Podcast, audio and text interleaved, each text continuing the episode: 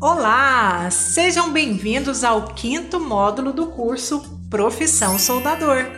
Eu sou a Diele. E eu sou o Marcos. E vamos te acompanhar em mais essa aula.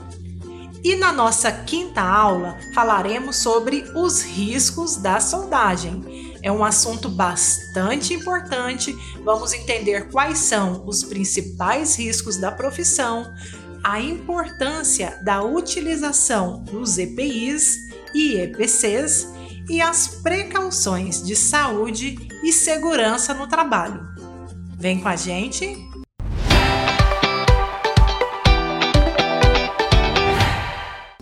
Gente, dentre todas as atividades profissionais, a soldagem, sem dúvida alguma, é uma das que mais envolvem riscos ao trabalhador. Portanto, ser um bom soldador não é somente ser capaz de soldar com eficiência. O seu profissionalismo também está relacionado com conhecimento dos riscos do trabalho e principalmente em saber como trabalhar em segurança e com bons equipamentos. Exatamente. Ao mesmo tempo que é uma das atividades mais exercidas nos ramos industriais no país, e ainda que haja todas as medidas de controle de riscos, ainda ocorrem muitos acidentes no trabalho. E não é simplesmente por ser uma área perigosa, não, mas muitas vezes por falta de informação e até falta dos equipamentos adequados para a proteção durante o desempenho do seu trabalho. Nós vimos que existem vários métodos para soldar, mas, independente de qual método for utilizado, sempre existe risco relacionados com incêndio, riscos relacionados com fumos de solda, que pode desencadear uma série de doenças como a asma, e também temos os riscos com choques elétricos. É importante sempre termos em mente que não existe nenhum método de solda que seja totalmente livre de perigos. Talvez você esteja se questionando: será mesmo uma boa profissão eu posso te dizer tranquilamente, por mais simples que seja a profissão, ela sempre oferecerá algum tipo de risco. Então o segredo não está na escolha da profissão, e sim nas precauções, na importância que você dá às questões de saúde e segurança no trabalho. É isso mesmo, sempre atento às recomendações de segurança. E agora vamos falar um pouquinho sobre quais são os tipos de riscos que podemos encontrar na área da soldagem. Vamos lá. O primeiro risco são os riscos químicos. Os riscos químicos são os riscos conhecidos como os raios ultravioletas e infravermelhos, que são emitidos pelo arco da soldagem em altas temperaturas. Portanto, o soldador deve estar devidamente protegido. Já os riscos físicos são as composições sólidas, ou seja, o que pode ser inalado pelo soldador, como a poeira e também o que chamamos de fumo de solda, que são os componentes gasosos, como o óxido de manganês e diversos tipos de metais, como níquel, ferro e chumbo.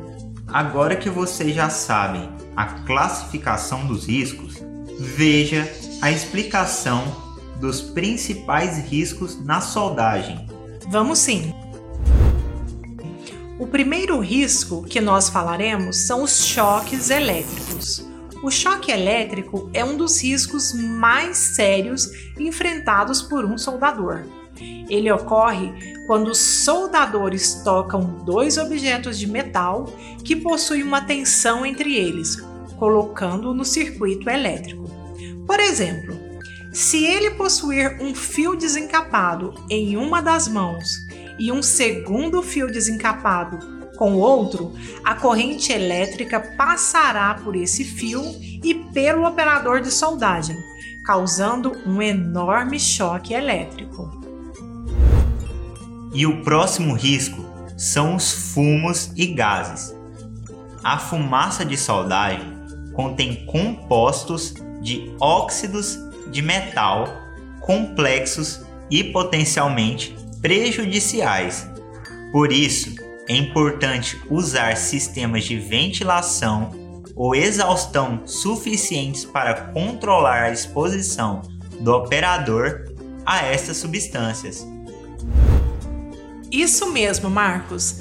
É importante lembrarmos que a legislação brasileira, ela pontua as orientações necessárias para que a integridade física desses trabalhadores seja preservada. Então, mais importante que conhecer os riscos e perigos é saber como ser preventivo e fazer a utilização correta dos EPIs, que são os equipamentos de proteção individual, e também a utilização dos EPCs, que são os equipamentos de proteção coletiva, que veremos um pouquinho mais à frente. Como diria nossas queridas avós, a prevenção é o melhor remédio. Exatamente! Vimos desde o início que essa atividade se desenvolve através de uma fonte de energia, que pode ser uma chama de gás, arco elétrico, e como o soldador lida todos os dias com cortes de materiais e soldagens, a exposição ao risco aumenta bastante. O soldador ele deve estar sempre pronto e habilitado para realizar o seu serviço com segurança e, claro, sempre usando não só os EPIs, mas também todos os EPCs. Jelly, esses EPIs e EPCs, você pode explicar só a diferença entre um e outro? Claro, e realmente há uma grande diferença. Então vamos lá. EPCs é a sigla para Equipamentos de Proteção Coletiva. Como o próprio nome diz, são equipamentos que protegem não só quem está fazendo a solda, mas os demais profissionais e pessoas que estão ali, naquele mesmo ambiente de trabalho. Vamos ver alguns exemplos de EPCs. Cortina especial de solda. Seu principal objetivo é proteger todas as pessoas que estiverem próximas à área de soldagem, de queimaduras na pele e queimadura nos olhos, provocados por fumos de solda. É importante que todo box, todo local de trabalho tenha essa cortina de box para proteção. E continuando com os EPCs, temos o sistema de exaustão. Isso mesmo a principal função desse equipamento é captar os fumos gerados no processo, antes que ocorra o contato dessas partículas com a zona de respiração do operador. É importante que em todo local ou no seu box de soldagem sempre haja um sistema de exaustão. Vamos a mais um EPC. Acha que acabou? Não! Esses são alguns EPCs. Agora vamos falar mais um pouco sobre os EPIs, que são os equipamentos de proteção individual. É importante que o ambiente esteja sempre sinalizado com os principais itens de segurança. Geralmente, quando entramos em uma área de soldagem, há identificação, há um cartaz escrito: Atenção, box de soldagem, uso obrigatório dos seguintes equipamentos de segurança. E logo abaixo vem especificado quais são os principais itens de segurança. Vamos citar alguns: luvas, avental, mangote, perneiras e máscaras. Já que citamos alguns itens, Agora vamos só exemplificar a utilidade de cada um para um operador de soldagem. As luvas são para proteção das mãos, o avental para proteção do corpo, o mangote para proteção dos braços e a perneira para proteção das pernas e a máscara para proteção do rosto. Mas nem pensar, pessoal. Não é correto utilizar somente um, mas todos os equipamentos de proteção necessários para proteger cada parte do corpo do soldador. Já vimos a utilização correta desses equipamentos, mas frequentemente nos deparamos com alguns profissionais que usam os equipamentos de forma incorreta.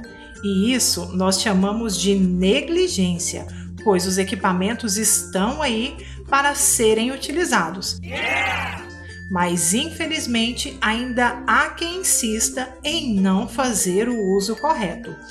E olha que vimos quantos impactos negativos e acidentes quando não são utilizados os EPIs e EPCs de forma correta para executar devidamente o seu trabalho. Puxa, depois de tanta informação, a melhor opção é zelar pela nossa saúde e segurança. E para fecharmos esse módulo de riscos na soldagem, a mensagem ela é bem simples, mas muito eficaz. Praticar a segurança do trabalho é essencial para evitar acidentes e proteger a saúde de todos os trabalhadores. Precisamos sempre falar de prevenção e falar de proteção. Utilizar os EPIs, respeitar as normas e promover a segurança no trabalho faz parte da sua profissão. E esse é o caminho a ser trilhado para se alcançar o sucesso e deixar um mundo mais seguro para a vida de todos os trabalhadores. Lembre-se sempre: conhecer os riscos é fundamental para proteger. Então, faça a sua parte. Até a próxima aula, pessoal!